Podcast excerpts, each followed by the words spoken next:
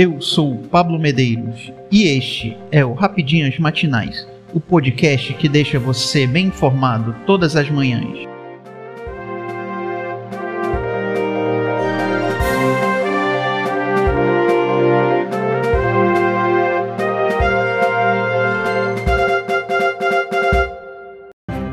Hoje, 17 de maio de 2022, vamos às principais notícias.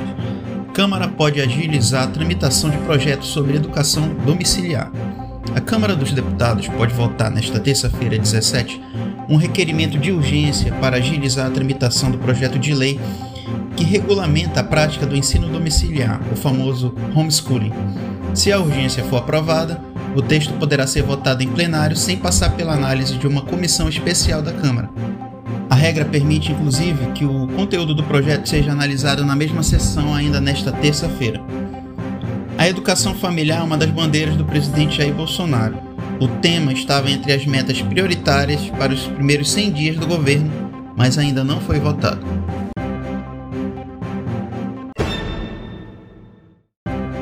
A Amazonas já tem 26 municípios em situação de emergência.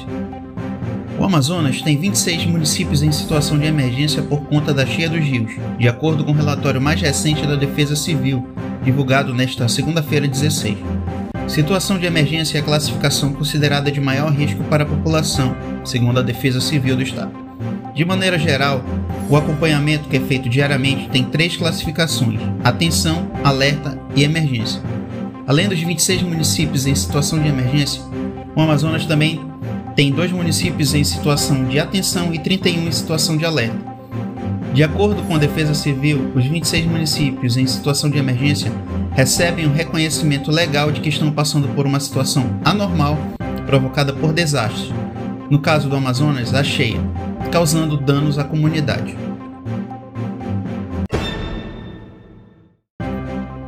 Elon Musk volta a dizer que acordo com o Twitter pode travar caso a plataforma não prove que menos de 5% das contas são falsas. O bilionário CEO da Tesla, Elon Musk, voltou a dizer nesta terça-feira 17 que seu acordo para comprar o Twitter não pode avançar a menos que a empresa prove que menos de 5% das contas na plataforma são falsas ou spam.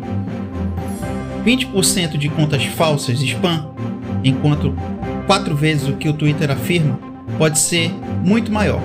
Minha oferta foi baseada na precisão dos registros da SEC do Twitter. Ontem, o CEO do Twitter se recusou publicamente a mostrar a prova de que menos de 5% das contas são falsos.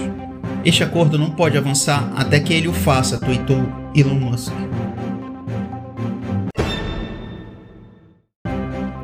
Vestiário do Corinthians vê jogo contra Boca Juniors como possível marco. Corinthians tem seu grande desafio na fase de grupos da Copa Libertadores. Encarar o Boca Juniors na temida Bomboneira hoje, 17, às 21h30, horário de Brasília. Embora chegue para o jogo com os argentinos na liderança do grupo E, o vestiário alvinegro entende que essa é a oportunidade para colocar a equipe no mesmo patamar das grandes forças do futebol sul-americano. Uma vitória em Buenos Aires garantiria a classificação antecipada às oitavas, e elevaria o moral do elenco. A situação do Corinthians na Copa Libertadores não é das mais complicadas. Eu sou Pablo Medeiros e este foi o Rapidinhas Matinais, o podcast que deixa você informado. Até mais.